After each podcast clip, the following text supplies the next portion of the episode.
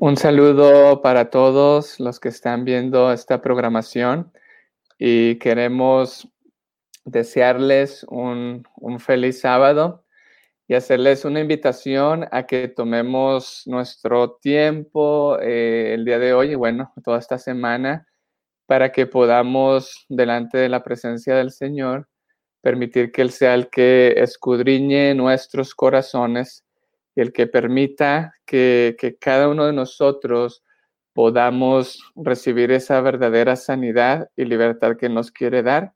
En esta temática de cómo vencer las emociones negativas y también antes de iniciar, eh, quería explicar eh, por qué la, la, página que tenemos ahí en YouTube y en Facebook se llama Loca Conciencia que el nombre es un poco interesante, está basado en Primera de Corintios 1, 25 al 27 y es de lo que vamos a estar hablando también esta semana. La Biblia dice, porque lo loco de Dios es más sabio que los hombres y, es nuestro deseo a través de, estas predicaciones y a través de lo que es loca conciencia, que nosotros podamos eh, confiar en la sabiduría de Dios, aunque para el mundo es locura, la sabiduría de Dios es la que nos va a restaurar Dice, y lo débil de Dios es más fuerte que los hombres. Así que el poder y la fortaleza está en Dios. En este tiempo de crisis, en este tiempo de tantas emociones eh, que estamos experimentando, necesitamos tener la verdadera paz que Dios nos quiere dar, pero sabemos que siempre está el método de Dios, la sabiduría de Dios o lo cultural, lo que el hombre ha inventado y es el llamado a que estudiemos en esta semana cómo Dios nos quiere restaurar con los principios bíblicos, porque como dicen por ahí, estamos viviendo en un mundo loco y hoy hay que estar locos para estar cuerdos, necesitamos confiar en la verdadera sabiduría de Dios también sé que mucho les va a gustar algo de las programaciones de lo que vamos a estar viendo. Eh, si ustedes quieren investigar más, tener más recursos sobre las bases y lo que vamos a estar viendo, de una vez les dejo y les comparto esta página de Directo al Corazón, Straight to the Heart, que es del pastor Paul Conniff, es un ministerio en el cual formamos parte y, a través de cómo Cristo Jesús y lo que hizo en la cruz del Calvario, nosotros llevamos sanidad y libertad a otras personas y usted también puede aprender mucho más acerca de esto. Eh, el, tema que vamos a ver hoy específicamente de cómo vencer esas emociones negativas basándonos en, en la ira, en la rabia, en el coraje, decimos en México, eh, si usted también lo quiere profundizar, hay un libro, el que está ahí en la pantalla, recomendable, es totalmente cristocéntrico, son libros que son herramientas totalmente para el evangelismo, la obra misionera, de llevar a las personas a que puedan ver que hay un Dios capaz de darles sanidad en su vida y restaurarlos en lo que ellos están experimentando. Así que con esta introducción iniciamos hoy nuestra temática de cómo de un caso bíblico de cómo Dios nos puede ayudar a vencer la ira, el resentimiento, eh, lo que se asocia con esto, la amargura, el, coraje. Em, eh, en, base a esto, quiero iniciar leyendo Efesios 4:30 y también haciendo una reflexión porque es muy importante lo que vamos a estudiar. En Efesios 4:30 nos dice, no contristéis al Espíritu Santo de Dios con el cual fuiste sellados para el día de la redención. Eh, yo quiero que veamos, aquí dice que hay algo eh, que no entristezcamos al Espíritu Santo y la Biblia se estudia en contexto. E inmediatamente el siguiente versículo, también lo que estaba antes, nos habla que entristece al Espíritu Santo y es el versículo 31. Y ya el versículo 31 nos coloca en donde nos queremos ubicar en esta semana, porque dice, quítense de vosotros y dice toda y está hablando de un absoluto y nos menciona algunos ejemplos de esas emociones negativas. Toda amargura, todo enojo e ira, gritería, maledicencia y toda malicia dice la palabra de Dios, tiene que ser quitada de nosotros. Así que muchas veces, eh, ¿por qué es importante lo que vamos a estudiar esta semana y eh, comenzando el día de hoy? Porque muchas veces nosotros hemos partido lo que es la verdadera espiritualidad, el verdadero cristianismo, de, de, lo que es la religión. Creemos que por ir a la iglesia, dar el diezmo, hacer ciertas cosas, estamos bien, cuando nuestra verdadera relación con Dios se mide como lo dijo Juan, ¿verdad? El que dice que ama a Dios, pero aborrece a su prójimo, el tal es mentiroso. Nuestras emociones negativas, estamos leyendo aquí en la Biblia, que pueden entristecer, contristar al Espíritu Santo de Dios.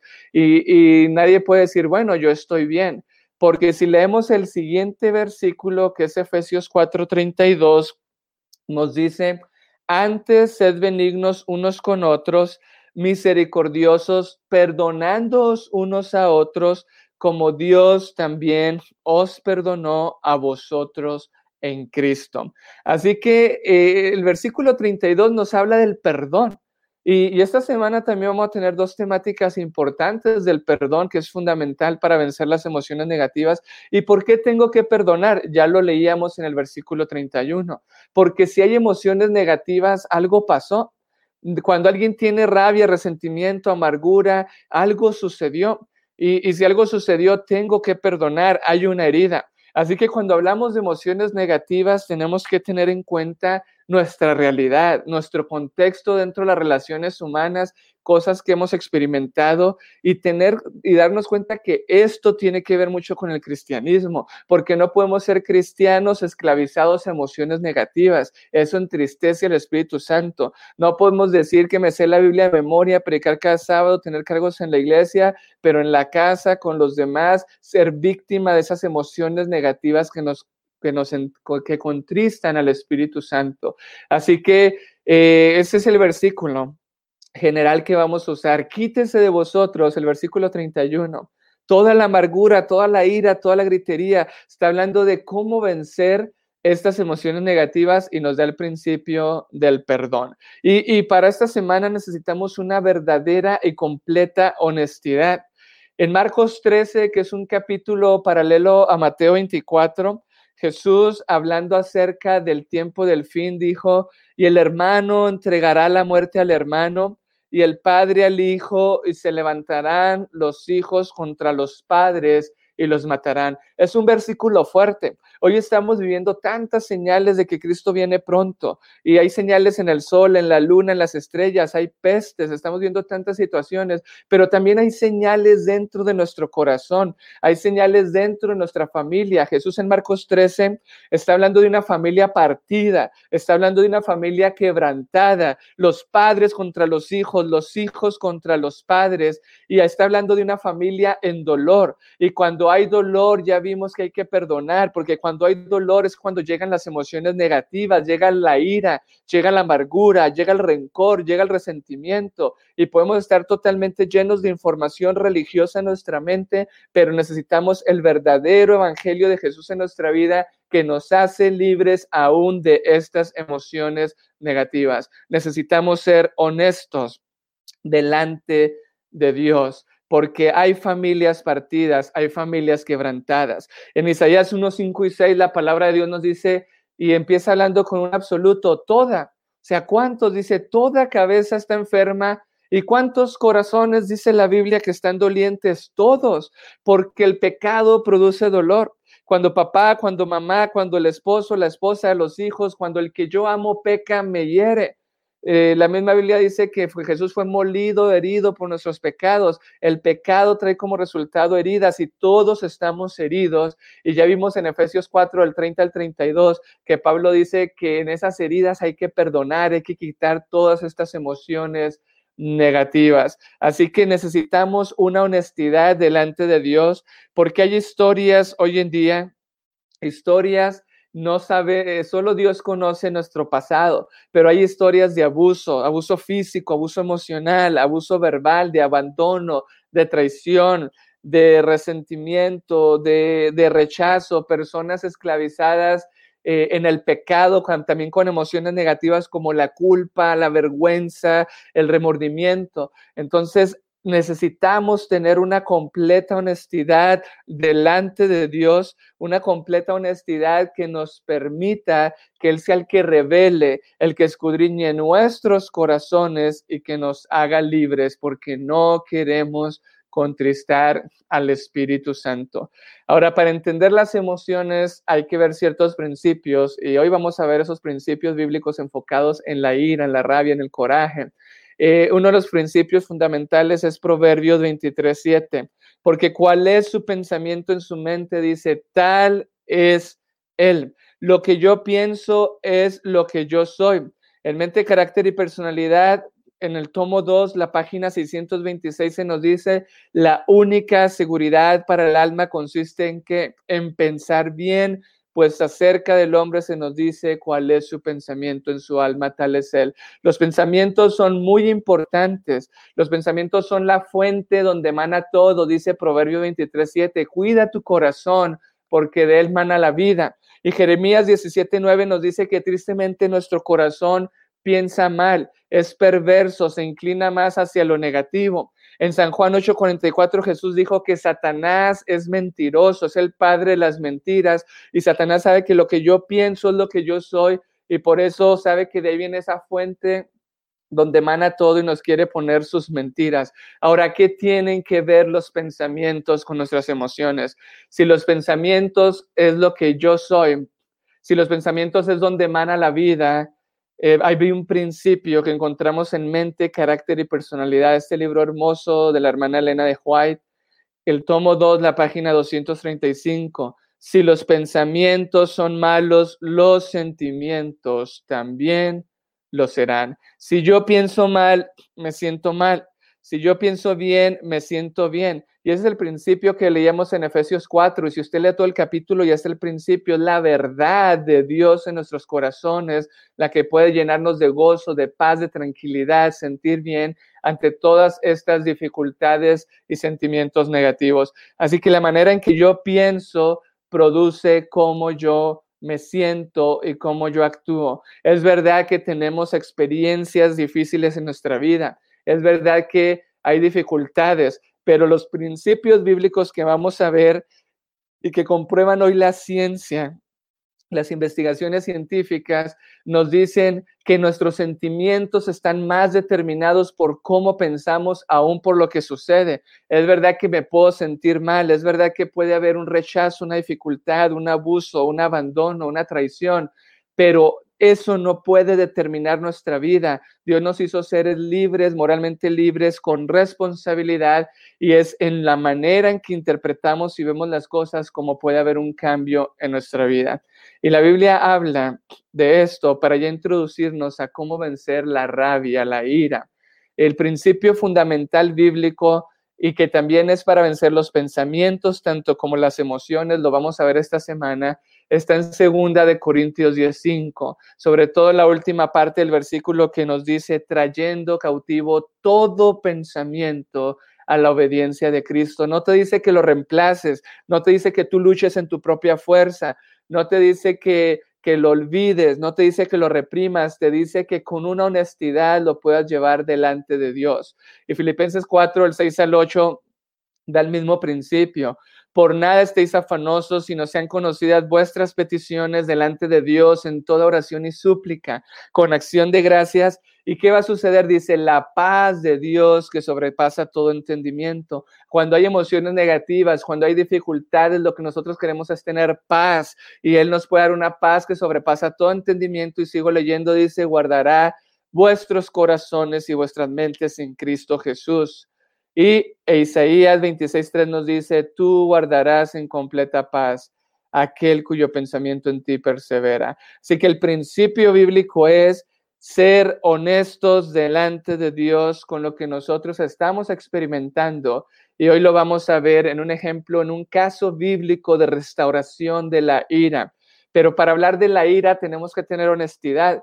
Jesús dijo, amad a vuestros enemigos. Para hablar de la ira, yo tengo que tener honestidad delante de Dios y decirle, Señor, ¿dónde es donde yo tengo resentimiento? ¿Dónde es donde yo tengo amargura? ¿Cuál es el coraje que yo tengo? Porque es muy bonito ir a la iglesia, pararme ahí cuando quizá tengo algún problema con alguien más. Y nosotros como hijos de Dios, nuestra relación con Dios se mide en cómo está nuestra relación con los demás.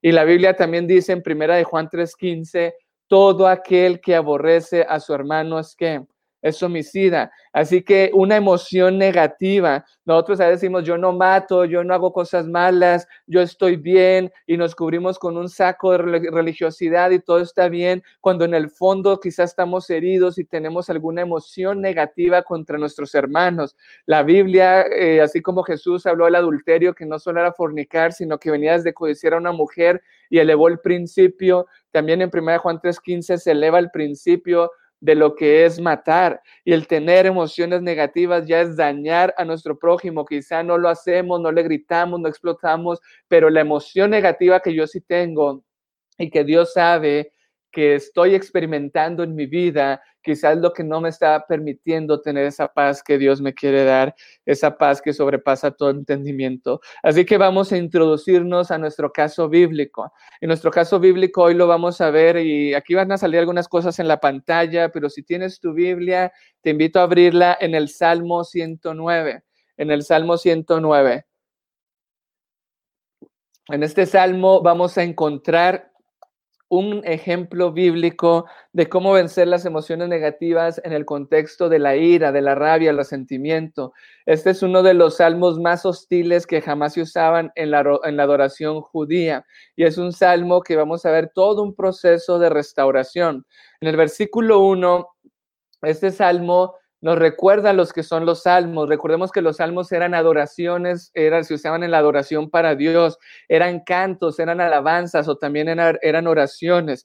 El versículo 1 nos dice, oh Dios de mi alabanza, no calles. El salmista David, queremos ver que está alabando a Dios, está alabando a Dios con este salmo. Y luego le dice, porque la boca del impío, versículo 2, y la boca del engañador se han abierto contra mí, han hablado de mí con lengua mentirosa. David está alabando a Dios y está alabando a Dios con su problema. Está alabando a Dios diciéndole, tú eres grande, tú eres todopoderoso, yo te puedo llevar a ti mis problemas, te puedo llevar a ti lo que me hacen los demás. Y le dice, hay alguien impío, están hablando mentiras contra mí, me están calumniando, están hablando conmigo con lengua mentirosa. Y yo les digo, si nosotros nos ponemos en los zapatos del rey David, el salmista David, al escribir este salmo, ¿qué siente una persona? ¿Qué sentimos humanamente en la carne cuando alguien nos calumnia? ¿Qué sentimos en la carne cuando alguien habla mal contra nosotros? En el versículo 3 continúa alabando y adorando a Dios, presentando su problema. Nosotros a veces decimos, no, esta no es adoración, Hermano, yo te digo, sí es una adoración, es decirle a Dios, tú eres grande, tú eres poderoso, tú puedes cargar con mi problema. Nosotros a veces hacemos lo contrario, escondemos el problema. Digo, yo sí lo puedo solucionar, yo sí puedo hacer esto o se lo voy a llevar a otra persona. Pero una verdadera adoración y alabanza a Dios es decirle, tú eres grande y poderoso y puedes cargar lo que estoy experimentando. Le dice que lo rodearon con palabras de odio, sin causa estaban peleando contra él que en pago de su amor habían sido adversarios, mas yo oraba, decía David. ¿Cómo se siente un ser humano cuando lo calumnian, cuando alguien que tú amas te traiciona, sin causa te hacen un daño? Sin duda alguna es cuando llegan las emociones, las emociones negativas. Sin embargo, David dice en el versículo 4, la última parte, mas yo oraba. Qué hermoso. Qué hermoso que David está alabando a Dios y está alabando a Dios con su problema, está alabando a Dios presentándole lo que está experimentando. Y sin embargo David lo que estaba haciendo era orar. Eh, David le presenta a Dios el problema, lo calumniaban, lo calumniaban sin causas, decían engaños y mentiras acerca de él. Y el bien que él hacía se lo pagaban con mal, el amor que él daba se lo pagaban con odio. En situaciones similares, la pregunta sería, ¿cómo respondemos los seres humanos? ¿Cómo te sientes tú si estuvieras experimentando o quizás estás experimentando algo similar? David está adorando a Dios con este salmo, orándole a Dios y lo está haciendo adorándolo con sus heridas, adorándolo con lo que él está experimentando. Él dice, mas sin embargo yo oraba. Porque ¿qué haces tú con tus problemas? David tenía el poder, David era un rey, él podía hacer justicia, pero David prefería presentarle su caso a Dios. Ahora, cuando hemos leído tantos salmos, eh, quisiera hacerles una pregunta para continuar.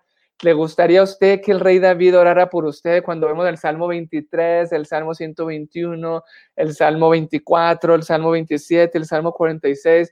Vemos esos salmos tan hermosos, pero ¿qué acerca de este salmo que estamos viendo ahora? Continuemos viendo la oración de David del versículo 5 hasta el versículo 16, la oración de David se va a poner más interesante. Recordemos antes de avanzar los principios que acabamos de ver, que como yo pienso, yo soy y que la Biblia dice que hay que llevar cautivo todo pensamiento a la obediencia de Cristo, que sean presentadas nuestras peticiones delante de Él para que esa paz que sobrepase todo entendimiento nos sea nuestra, guarde nuestros corazones y nuestras mentes en Cristo Jesús. Así que en la primera parte del Salmo, desde el versículo 5, hemos visto cómo dice Él, me devuelve el mal por bien y odio por amor. David le presenta a Dios su problema, le dice, yo te lo puedo entregar. Ahora el versículo 6 dice, y el versículo 6 se va a poner muy interesante y muchos se van a sorprender con lo que vamos a empezar a leer.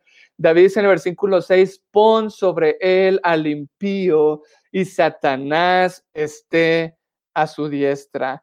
Pon sobre él al impío y Satanás que dice, y Satanás esté a su diestra. Si ustedes pueden ver desde esta perspectiva, como que ahora lo que David dice tiene un cambio, porque le está llevando a Dios su problema, tiene una total honestidad. Y yo quiero usar un poco más de palabras modernas. Un impío es una persona mala, es un delincuente, es alguien que hace el mal. Y David le dice, Dios, a esta persona que me está haciendo todo esto, ponle a alguien malo, que alguien malo esté a su lado, que Satanás esté a su diestra. Y sin duda alguna nosotros decimos, wow, pero ¿cómo pueden aparecer esas palabras en este salmo? ¿Qué no está David adorando a Dios? ¿Qué no está David presentándole todo a Dios eh, y alabándolo a través de este salmo? Y, si hacemos un termómetro de la ira, podemos encontrar diferentes connotaciones eh, como a nivel de termómetro. Quizá diríamos que la molestia es como lo mínimo. Ahí podríamos poner por arriba la molestia, el enfado, y después del enfado quizá el coraje, después del coraje, la ira, luego la furia, viene la violencia y David aquí apenas está comenzando a, molestarse. En el versículo 7, David dice, cuando fuere juzgado, sea culpable. O sea, pero ¿qué está pasando con David? Le dice Dios, pon a alguien malo a su lado, que Satanás esté a su diestra. Ahora dice Dios, y si tú lo juzgas, no tengas misericordia con este hombre, que sea culpable, que su oración se convierta en pecado. Eh, ¿Qué sentía David? ¿Qué estaba sintiendo en estos momentos David para decir todas estas cosas a Dios? Muchas veces nosotros cuando alguien nos hiere decimos, Dios, cámbialo, Dios, transfórmalo, ojalá que tenga tantas personas buenas a su lado para que esta persona ya no me hiera y se haga se convierta en una buena persona. Pero David ni siquiera desea eso. David lo que desea es que Dios lo juzgue, que lo haga culpable y que su oración se convierta en un pecado. El versículo 8 ya David sube en un, eh, aumenta en este termómetro que estamos viendo de la ira. Probablemente pasa de esa molestia, estar enfadado. Y para mí pasa solo un escaloncito más. Ahora David dice, sean sus días pocos. ¿Qué significa eso? O sea, David, ¿qué es lo que le está deseando a este hombre? Y recordemos que está orando, está alabando a Dios a través de esta oración, presentándole su problema. Le dice, tome otro su oficio. Algunos traducirían, sean sus días pocos, es que se enferme, que se muera. Dios, yo ya no quiero que esta persona esté aquí. Recordemos que cuando hablamos de emociones negativas, toda emoción negativa está conectada a una herida, a una pérdida, a alguna herida que quizá yo me he hecho a mí mismo. Y por eso vienen esas mentiras y pensamientos que Satanás pone que nos llevan a sentirnos mal. David está deseándole lo peor a este hombre. Y si no nos queda claro, el versículo 9 lo explica mejor. Sean sus hijos huérfanos y su mujer viuda. David aquí avanza en este termómetro de la ira un escaloncito más, porque no solamente ya vimos que le desea el mal a este hombre, sino que realmente quiere aún que sus hijos sufran y que se queden huérfanos, quiere que su mujer se quede viuda. En el versículo 10, si, si tenemos duda de que desea el mal a la familia, lo explica mejor y anden sus hijos vagabundos y mendiguen y procuren su pan lejos de sus desolados hogares. David escala un pasito más, un nivel más en ese termómetro de la ira. No solamente le decía al mal a este hombre que haya un impío, que Satanás esté a su diestra, que viva poco, que se muera. Dice, no, que sus hijos sufran, que su esposa se quede viuda, que, que los hijos no tengan ni siquiera que comer. Y a veces nosotros podemos estar experimentando algo así. No queremos ver nada que se le parezca o que me se asocie a ningún familiar, ni alguien parecido al que nos ha herido. Y recordemos, si usted busca en cualquier diccionario lo que significa la ira, la ira se define como una emoción negativa de autoprotección, porque está, está en conexión a una herida. La ira es cuando yo digo, no me vuelve a salir más, pongo mi escudo, mi caparazón, me autoprotejo, no me vuelve a salir más y no nos damos cuenta que comenzamos a esclavizarnos de diferentes maneras. En el versículo 11, David continúa diciéndole a Dios, del 1 al 5 le presentó su problema, lo está orando con su problema, pero del 6 al 15 vamos a ver, ahora David está en una total y cruda honestidad delante de Dios, pero David está haciendo algo. David está llevando cautivo todos sus pensamientos y todas sus emociones a Dios. David no está decidiendo reprimirse, David no está decidiendo reemplazarla, David no está decidiendo vencer en su propia fuerza. Jesús dijo en Juan 15:5, sin mí nada podéis hacer, pero Filipenses 4:13 dice, todo lo puedo en Cristo que me fortalece. En el versículo 11 dice, tome el acreedor todo lo que tiene y extraño saque en su trabajo Dios, que lo pierda todo, que le roben todo. David sigue centrado en este hombre. David dice en el versículo 12, si tenemos alguna duda, bueno, Dios, que no, no tenga quien le haga el misericordia, nada bueno ni lo mínimo, y ni siquiera quien tenga compasión de sus huérfanos, sube un nivel más en ese termómetro de la ira, pasa de la molestia, del enfado, de, de quizá del coraje, y ahora sí está en la ira, pero pues puede avanzar un poco más. En el versículo 13, David se va a otro extremo. David dice, su posteridad se ha talada, se ha borrado su nombre a la siguiente generación. Es decir, Dios ya ni siquiera mátalo a él y a toda su familia, destruye toda su ascendencia y su descendencia, que no quede nada de él, porque aquí hay un problema. Satanás nos ha engañado a que el problema está en los demás, a que el problema está afuera. Cuando Adán pecó, le echó la culpa a Eva. Cuando Eva pecó, le echó la culpa a la serpiente. Ambos le echaron la culpa a Dios. Y es verdad que los demás nos pueden herir y Dios los va a juzgar. Y si no se arrepienten, van a llevar las consecuencias de sus acciones. Pero nosotros, nuestra sanidad y nuestra libertad no puede estar determinada en qué me hacen los demás. David está centrado en que el problema es la otra persona que lo hirió y claro que es un problema real, pero el problema de David aquí está en que él cree que la solución está cuando Dios destruya a este hombre, que la solución está cuando Dios cambie a esta persona o haga justicia con esta persona. Y David está totalmente centrado en este hombre. En el versículo 14 dice, venga en memoria ante Jehová la maldad de sus padres y el pecado de su madre no se ha borrado para mí. En la cultura latina, en el versículo 14, David sube un escalón más. David no solamente se está metiendo con este hombre y su familia, sino que aunque desea que Dios borre su ascendencia y su descendencia y no quede nada de él, eh, David ahora se mete con los padres y hasta con su madre, le echa la culpa a la mamá. Es tanta la, rabia, la ira, el resentimiento que él está experimentando que, que, está diciendo todas estas palabras. Y en el versículo 15 dice, esté siempre delante de Jehová y él corte de la tierra su memoria. Dios, la solución es que borres todo lo que hay de este hombre en mi memoria, del mundo, como si nunca hubiese, hubiera existido. Ahora, David le está pidiendo muchas cosas a Dios. Aquí, aquí ustedes pueden ver en la pantalla un resumen, porque David le dice, Dios, este hombre es malo, mira todo lo que me hizo. Y después le dice todo lo que quiere que le pase, que se muera, que su esposa quede viuda, sus hijos huérfanos, que pierda su trabajo,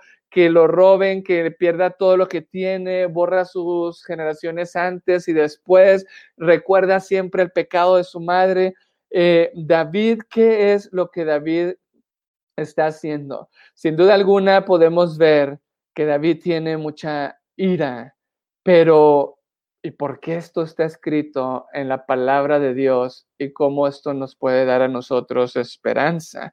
la, eh, la pregunta sería, ¿podemos estar todos de acuerdo en que las palabras que David está compartiendo con Dios no son buenas?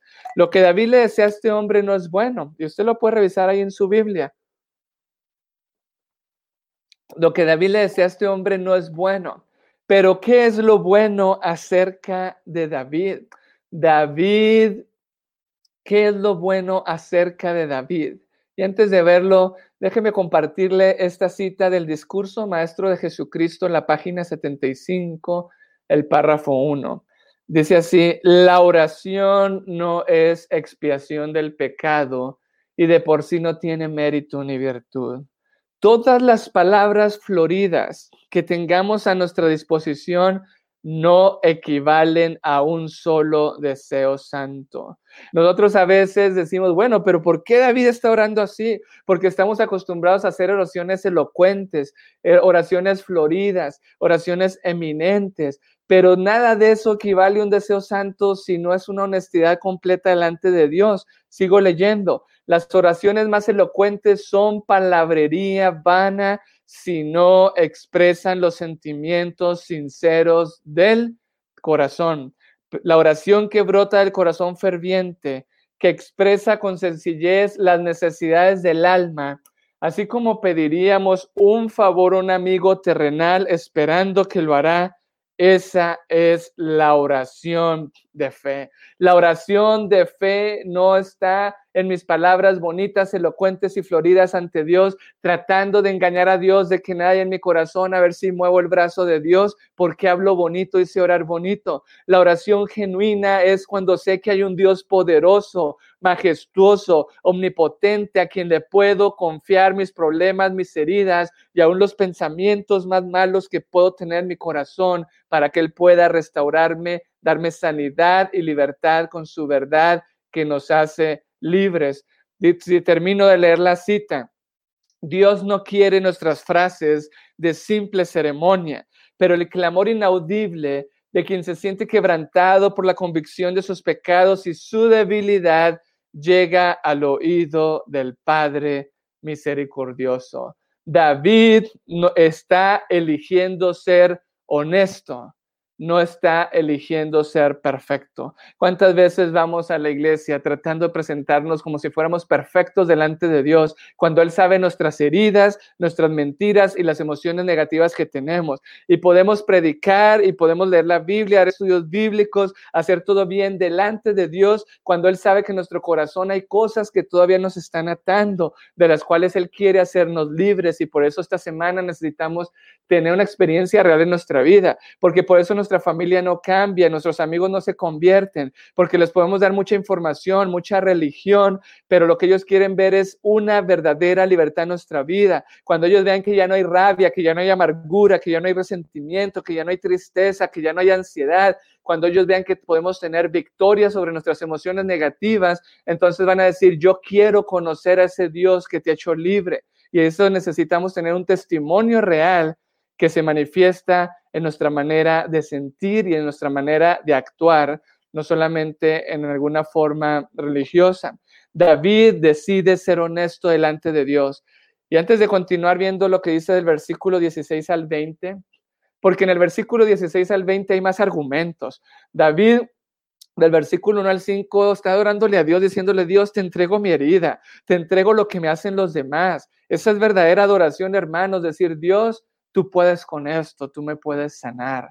A Dios no le ofende eso, Dios todo lo sabe, pero también a Dios no le ofende lo que David dice en el versículo 5 hasta el 16, porque Dios sabe que Satanás es el padre de la mentira. Y Dios sabe lo que David tenía en su corazón. Y lo que Dios está esperando es a que David se lo entregue para traerle una restauración completa, lo mismo que está haciendo y esperando hoy a cada uno de nosotros. En el versículo 16 al 20 dice, más argumentos, Dios, ¿por qué quiero que todo lo que te dije antes le pase a este hombre? Por cuanto no se acordó de hacer misericordia, persiguió al hombre afligido y menesteroso y quebrantado de corazón para matarlo. Amó la maldición, versículo 17, y le vino, y no quiso la bendición, y ésta se alejó de él.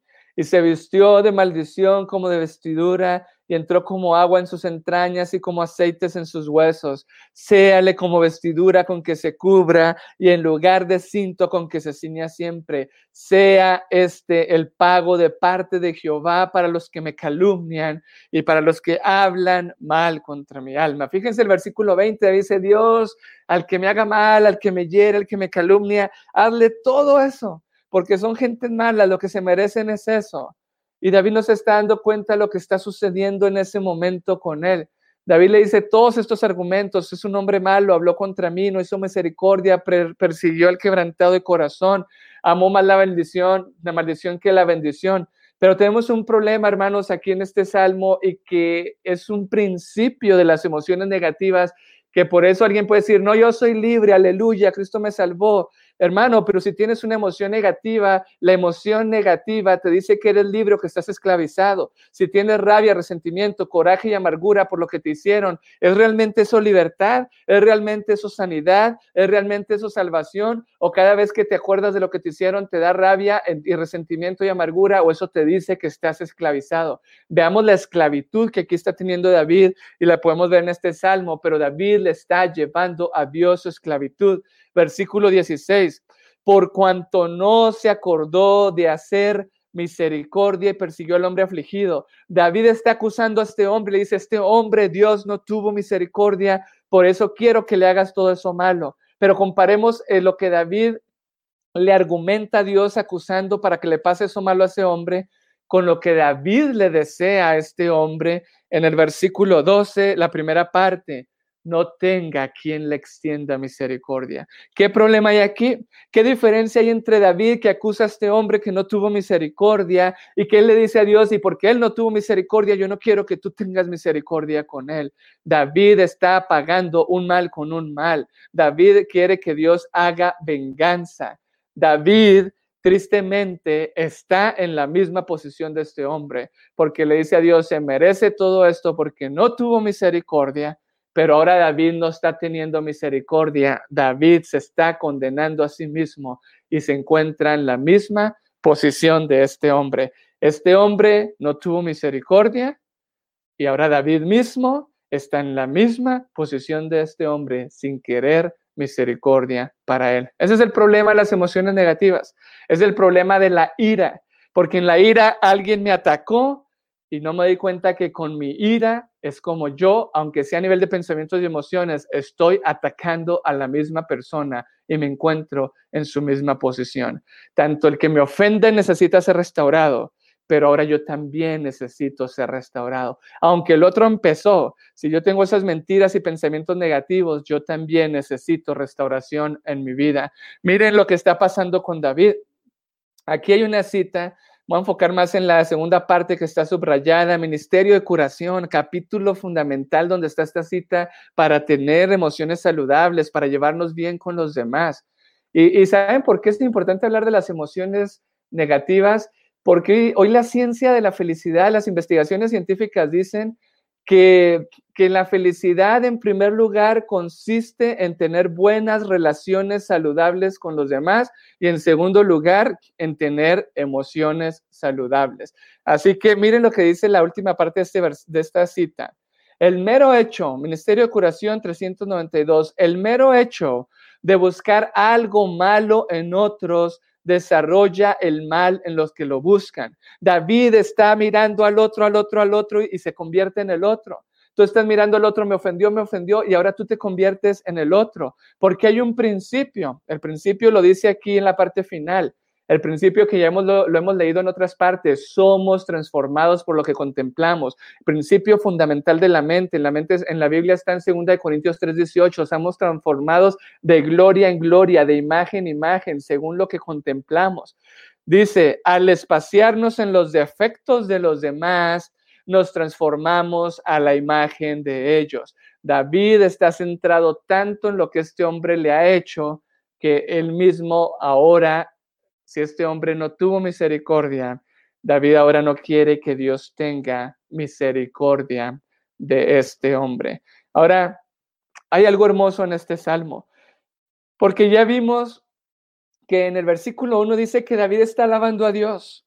En el versículo 4, la última parte dice, mas lloraba. Y David está alabando a Dios con sus heridas y está alabando a Dios llevando todo pensamiento cautivo a Dios, diciéndole, Dios, tú puedes cargar con todo esto que yo pienso, tú puedes cargar con todas estas mentiras. A veces Satanás le dice a usted, hermano, no, déjalo a un lado, no lo pienses, es pecado. Y yo no sé si alguno está teniendo alguna dificultad con este salmo, porque este salmo nos coloca en nuestra realidad. Y, es una radiografía para medir cómo está nuestra relación con Dios y con los demás. Y si alguien me dijera en este momento que las palabras que David dice son pecado y que orar hace un pecado, yo no tendría ningún problema, pero le, haría, le respondería con otra pregunta. ¿Qué haces tú con el pecado? ¿Qué hacemos con nuestro pecado? Porque en la Biblia el pecado se le lleva al Cordero inmolado de Dios que quita el pecado del mundo. Y David tiene estas emociones negativas, estos pensamientos totalmente negativos y fuertes, pero David se los está entregando a aquel que no solo los puede cargar, sino que puede sanar sus heridas, lo puede hacer libre de estas mentiras y le puede poner la verdad. En el versículo 21 comienza la restauración de David, hay una transición. Y tú, Jehová Señor, por amor de tu nombre, haz conmigo bien. Líbrame por tu misericordia es buena, porque tu misericordia es buena.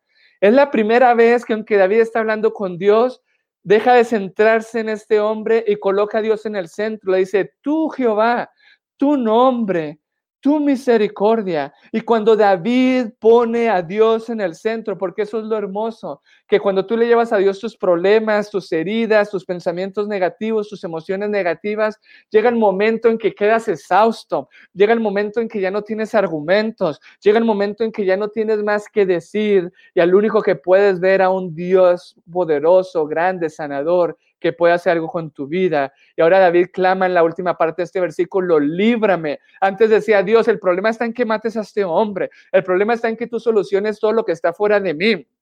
Cambia las circunstancias, cambia a los demás, transfórmalos, haz justicia. Pero ahora dice Dios, líbrame. Se está dando cuenta que el problema está en otro lugar.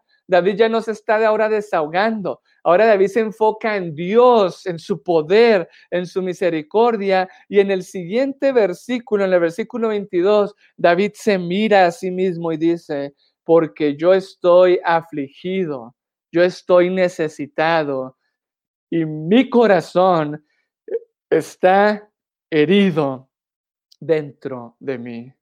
David se da cuenta que el problema estaba en su corazón. Y que no importa si ahora Dios ya no cambiaba y destruía a este hombre, lo que David se da cuenta es que necesita que su corazón sea sanado, sea restaurado, sus pensamientos, porque mientras haya un corazón herido, va a haber pensamientos negativos que nos llevan a emociones negativas. David está pasando de su rabia externa. David está pasando de su máscara, de su caparazón, de la manera en que se protege con su rabia, como que todo va a estar bien. Pasa a lo interno, a ver su corazón herido. Y lo hermoso de este salmo es que ahora David, al quedar delante de la presencia de Dios y enfocarse en su poder y su misericordia, David ahora le está confiando a él su corazón herido le está confiando a Él sus quebrantos, sus heridas, todo lo que hay detrás de ese deseo de venganza. David pasa de lo externo, de la máscara, la autoprotección, de las emociones negativas, a ver dónde está el problema, que el problema estaba en su corazón herido. Nosotros lo sabemos muy bien. Jesús lo dijo en Marcos, Marcos 7, el versículo 21 porque de dentro del corazón salen los malos pensamientos y después describe esos sentimientos y comportamientos negativos que producen los malos los malos pensamientos. David está llevándole a Dios todo pensamiento cautivo a la obediencia de él. Qué hermoso es este salmo. Qué hermoso es ver quién era el Dios que David conocía, por el cual lo podía adorar con sus heridas y tener una completa honestidad delante del Dios. Y si esto es un pecado, entregarle a Él su pecado, para que Dios pueda restaurarle.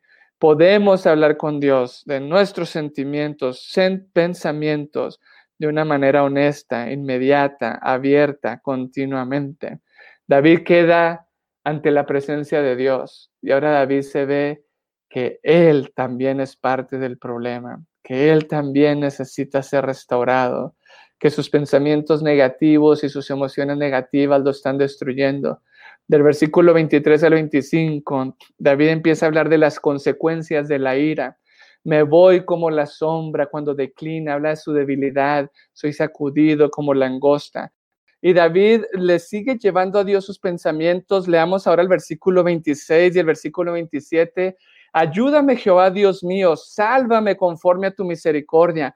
Después de que David habla de cómo la rabia, el resentimiento, las emociones negativas le estaban afectando, vuelve a, clamarle a Dios y le dice, sálvame, ayúdame, por favor. Y, hoy en día está comprobado cómo el sentirnos mal, aún enfermedades físicas, puede hacer. Y le dice Dios, pero ayúdame en el versículo 27, ayúdame de tal manera que entiendan que esta es tu mano, que tú, Jehová, lo has hecho. En el versículo 28-29 dice, maldigan ellos, pero bendice tú. Levántense, mas sean avergonzados y regocíjese tu siervo. Sean vestidos de ignominia los que me calumnian y sean cubiertos de su confusión como con manto. Vemos cómo David continúa en este proceso. Aquí como que se le escapa por ahí un pensamiento todavía negativo. David está luchando. Y recordemos que eran oraciones, eran cantos, eran salmos que le entregaban a Dios, que David le tuvo que llevar a Dios varias veces porque la sanidad es un proceso. David le está confiando a Dios su corazón herido, pero el versículo penúltimo y el último dicen, yo alabaré al Señor. Yo alabaré al Señor en gran manera con mi boca y en medio de la multitud le alabaré. David termina alabando a Dios en su santuario. David está libre ya de ese miedo. David está libre sin culpa, sin vergüenza, de porque le ha llevado todo a Dios. Y en la última parte nos habla de una mente diferente, un cambio diferente en su manera de pensar. Dice, porque él está centrado en Dios. Antes estaba centrado en este hombre y que Dios lo, lo destruyera. Ahora David dice, porque Dios, él se pondrá a la diestra del pobre para librar su alma de los que le juzgan. David le entrega todo a Dios y David en este salmo vemos cómo pasa de la rabia, de su caparazón, de la ira, el resentimiento, cómo pasa de lo externo a ver que el problema está dentro de él, que su sanidad no depende de que el otro cambie, que su sanidad no depende de que sea justicia con el otro, sino que él sea honesto confiándole a Dios su corazón herido con sus pensamientos negativos, con sus sentimientos negativos para que Dios lo pueda transformar. Y David termina alabando a Dios con una emoción de triunfo, de sanidad y de libertad. Y todo esto llevando todo pensamiento y todo sentimiento cautivo a Dios a través de una oración. La pregunta sería, ¿puede Jesús identificarse con David?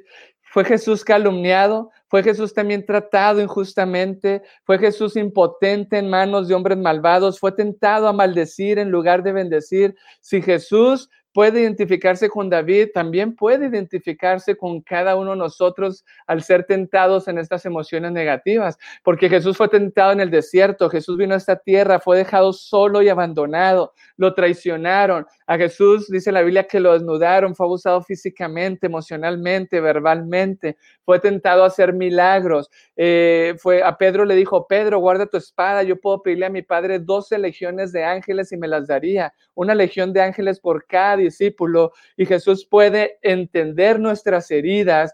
Jesús puede no solamente entender nuestras heridas, sino que Hebreos 4:15 dice que fue tentado en todo según nuestra semejanza, pero sin pecado. Así que quiero que veamos los principios bíblicos que nos enseña este salmo sobre cómo vencer las emociones negativas y lo vimos con la ira. Número uno, que mi sanidad es un proceso. Nuestra sanidad no es algo mágico, a nosotros nos gustan las soluciones rápidas. Hoy, ahora, le oré a Dios porque no me ha sanado. La sanidad es un proceso de cómo Dios va sanando tu herida. Mientras tú le entregas todas esas mentiras, cómo va poniendo su verdad, cómo te va haciendo libre. Número dos, el más importante, Dios es el que da la sanidad.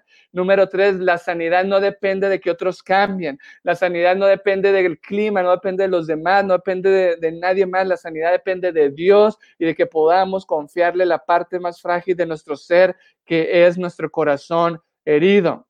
Y cuando le entregamos a Dios nuestro corazón herido y, nos permitimos revelarle las creencias negativas, las emociones negativas en nuestra vida, podemos permitirle que Él nos muestre realmente dónde está el problema, como lo hizo con David. La honestidad y la entrega total de David ante Dios le permitió que Dios le mostrara dónde estaba el problema y que David lo rindiera ante Dios.